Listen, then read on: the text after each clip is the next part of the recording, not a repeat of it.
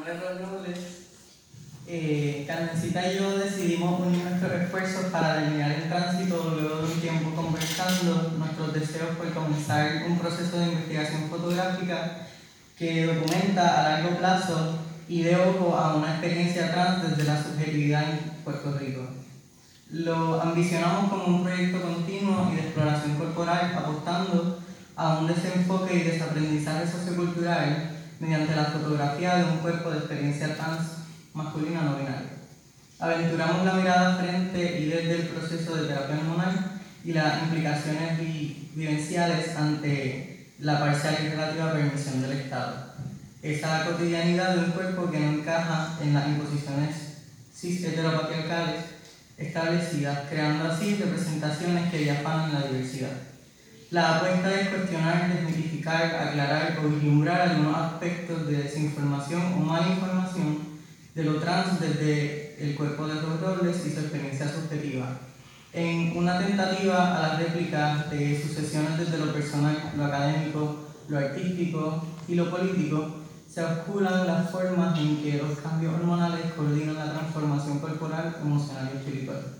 Además de reconocer el privilegio y el no privilegio masculino, y transmasculino en los espacios públicos y privados de lucha, las sexualidades y las asexualidades, las relaciones socioculturales, interpersonales, familiares, médicas, institucionales, entre otras. Y finalmente, asimismo, se busca dialogar con la historia del arte y cómo se han retratado los cuerpos creando cánones de la expresión de género, inspiradas en el planteamiento de sobrevivencia de cuerpos queer que If Kosowski Sedgwick en Queer Now explicó, nos prometemos hacer de las posibilidades y deseos invisibles visibles.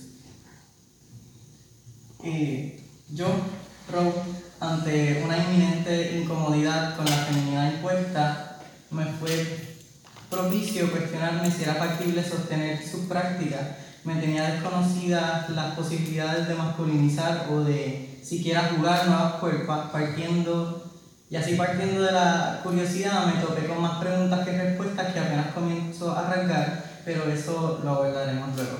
Parece que el acto del cuerpo conseguía otras continuidades y que no había cabida para las tensiones con la industria de esa estética particular. Es decir, no me era factible la pertenencia absoluta en esa feminidad que dictó la vagina hace 21 años. Para el 2017, luego de un proceso huelgario y un huracán violento, se dispararon las discorias. Permanecía en los mismos espacios familiares, pero ya completamente distintos y oscuros. Mi casa, que abandonamos para refugiarnos como toda mi familia y vecinos, era irreconocible. No porque la perdimos ni nada de lo que había en ella, pero porque se sentía y se veía irreconocible conmigo.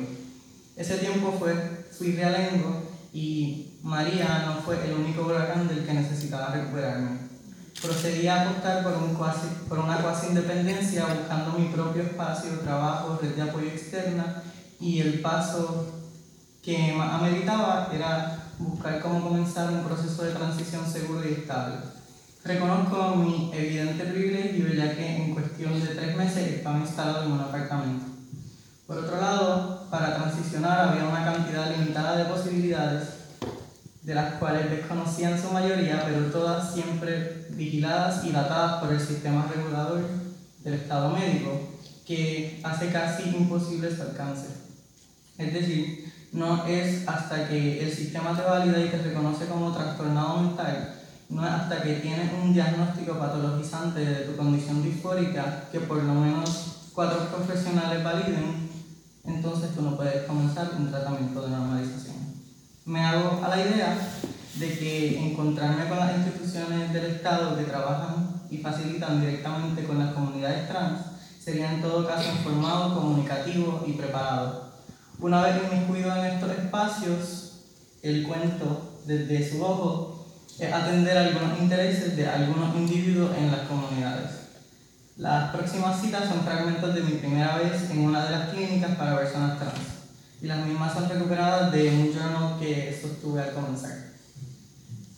Viernes 12 de octubre del 2018.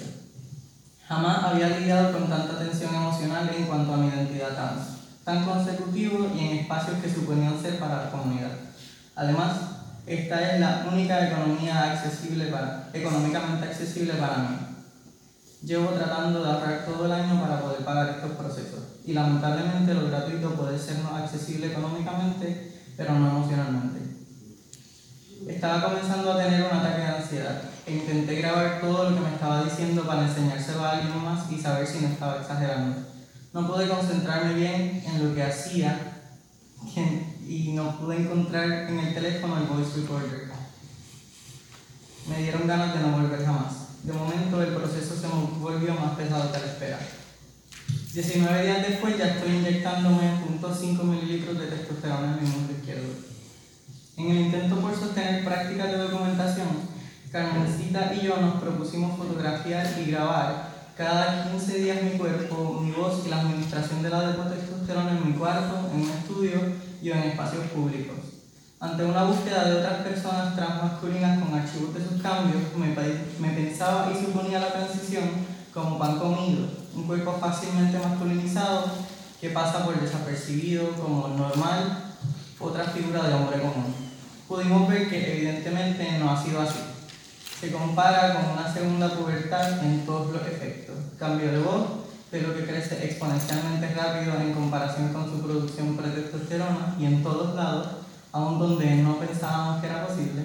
Redistribución de masa y grasas, retraso de la menstruación y paro por completo de esta en la mayoría de los casos, excitación sexual más a menudo o constante, crecimiento del clítoris, más resistencia y resultados visibles al hacer ejercicio, mucha hambre, piel grasosa y acné, cambio de humor más frecuente, entre otras.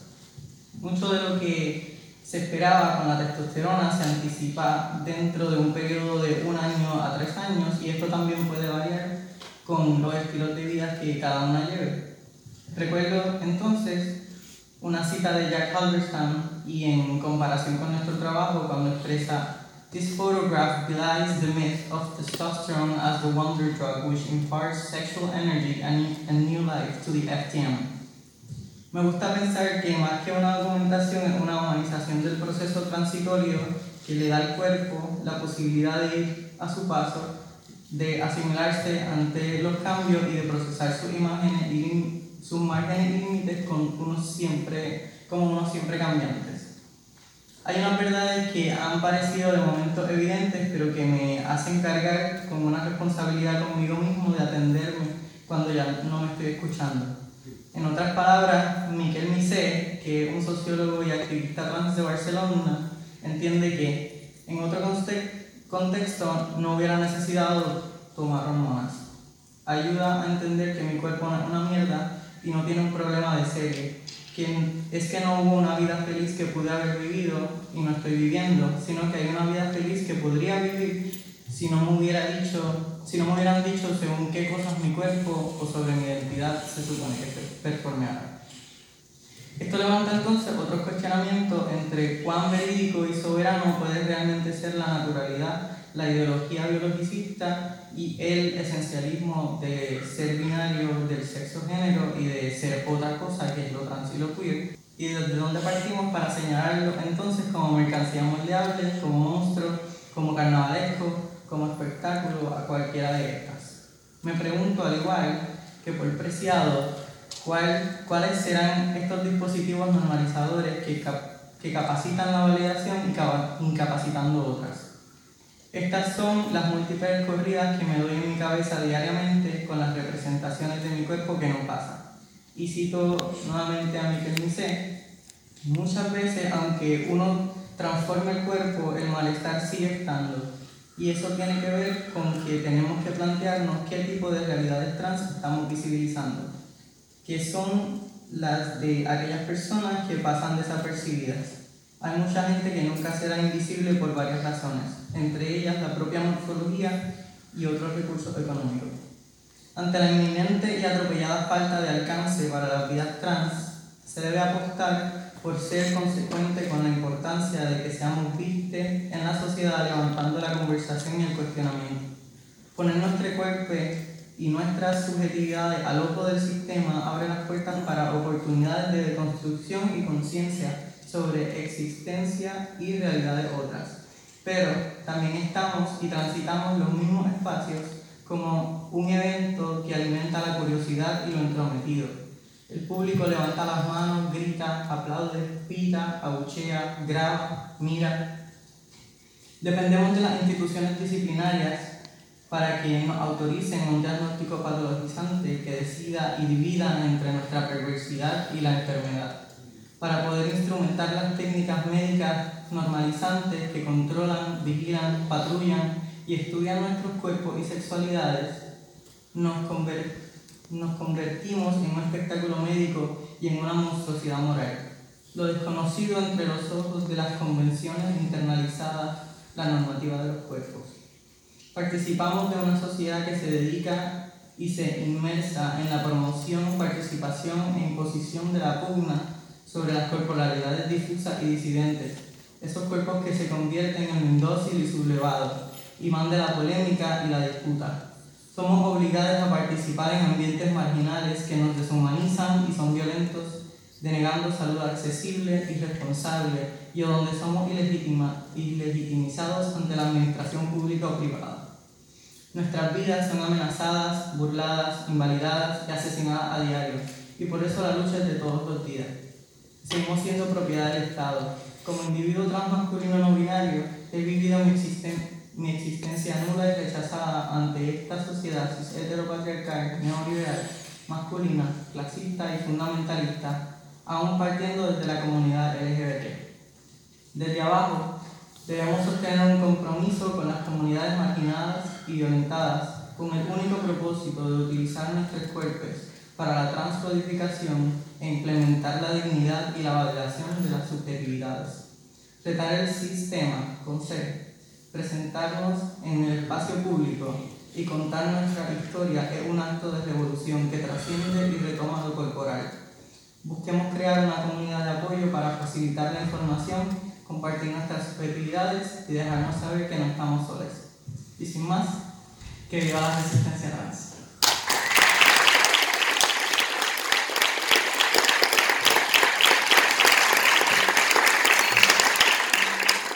Eh, yo solamente quisiera añadir, eh, poniéndole el nombre en tránsito, es un proyecto multimediático que, que visibiliza una transmisión física, emocional y social de experiencia transmasculina por un proceso hormonal.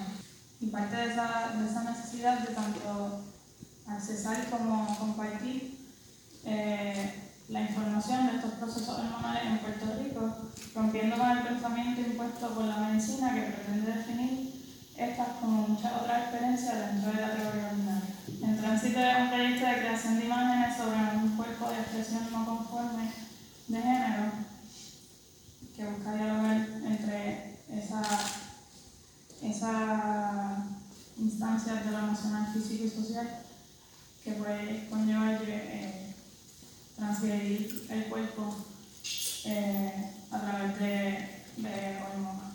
Y poquito para contextualizar, pues surge, este proyecto surge a través de, un acercamiento que tuvimos de, de romper el documentar este proceso este, y encontrarnos en, en, yo en la comodidad de hacer esto de manera cotidiana para mí, documentar la, la, la arte, documentar el proceso. Este, pero partir del reconocimiento que esto ya no se trataba solamente de documentar, eh, sino que ameritaba saber cómo yo me involucraba, involucraba como fotógrafo en, este, en, este, proyecto y cómo afectaba también la subjetividad que ya no había explorado y que tal vez a través de la fotografía estaba buscando jugar con ella. Este, estoy bien nervioso. Pues eh, en sí pues no se trataba simplemente de, documentar ese proceso en transición, este cuerpo en transición, sino dialogar eh, cómo, surge este proceso en el contexto de Puerto Rico, cómo tal vez también eh, entender cómo el sistema médico este, nos categoriza y cómo tal vez podemos darnos el espacio a través de este proyecto de cuestionarlo y, y redefinirnos a nosotros mismos, este, sabiendo que hay que hacer un juego con el mismo sistema, porque no es que vivimos en, un espacio aparte. So, de, de cierta manera, el, el proyecto comienza con ese proceso de documentación, pero en la medida que va creciendo se van añadiendo más complejidades. Eh, de no solamente un proceso de documentar el cuerpo de robo en transición, sino un diálogo entre nosotros, un diálogo con las personas que, que tienen acceso a estas imágenes y un diálogo de saber qué está pasando no solamente desde el privilegio de estar en el área metro y tener más acceso a, los procesos médicos, sino saber qué está pasando también alrededor de, de la isla y, y, en cierto sentido crear un espacio de, de, de comunidad, Así que en tránsito utiliza principalmente eh, el medio de la fotografía y el texto para empezar a crear este diálogo eh, alrededor de la experiencia eh, transmasculina no binaria. Pero no, no culmina ahí, en cierto sentido tiene la forma que lo presentamos hoy tal vez eh, en libro, pero también está en el espacio cibernético a través de Instagram. Pero el, proyecto va más allá a que, a que esa relación que tal vez tengamos nosotros, ese diálogo que se está creando o que esperemos que se crea, esos debates que se están creando, es también el performance de nuestro, nuestros cuerpos el llevar el acceso, al, el tener el espacio para compartir esto y, brindar acceso eh, a los diálogos que se den, el, el desmitificar ciertos procesos, el contextualizar eh, la experiencia de Raúl versus mi experiencia, versus contextualizar las otras experiencias que puedan estar surgiendo en el país. Es tal vez eh, el performance de inyectarse frente al, a la actividad del coloquio de mujeres, eh, como hacerlo en una asamblea nacional, eh, en una asamblea general, eh, como hacerlo en la privacidad de, de hogar. Y en fin, es como una propuesta, un ejercicio este, de estética relacional que peca de utilizar la academia como método de, de validación, pero apoderarse de, de ese espacio para desarrollarse para fortalecerse este, y crear en sí una comunidad que lo que busque este, dialogar, desmitificar y que la, y sea accesible la información por lo menos este, y ir desconstruyendo y saber que si, eh, cómo es que utilizamos tal vez los medios que nos, que nos definen y cómo podemos desconstruirlos bajo la, la auto autorreflexión de cómo nos posicionamos ante estos entes, ante este sistema y cómo, y cómo nos podemos autodefinir y no tenemos que dejar que el sistema nos, defina. Nos prometemos hacer de las posibilidades y deseos invisibles visibles en un post de, de la teórica Yves Kosofsky este, de texto queer. Texto dice, sabía que las que las cuerpas queer son como mitos o secretos a voces, así que aposté por los intentos a la visibilidad. Contar con la garganta, recordar cómo el sistema me construye. Según el criterio, soy y tengo sentimientos y una identidad válida. Me entero que estoy enferma y que necesito un, tratamiento que presume ser la vida. No encuentro cómo quejarme porque es lo único que, que me garantiza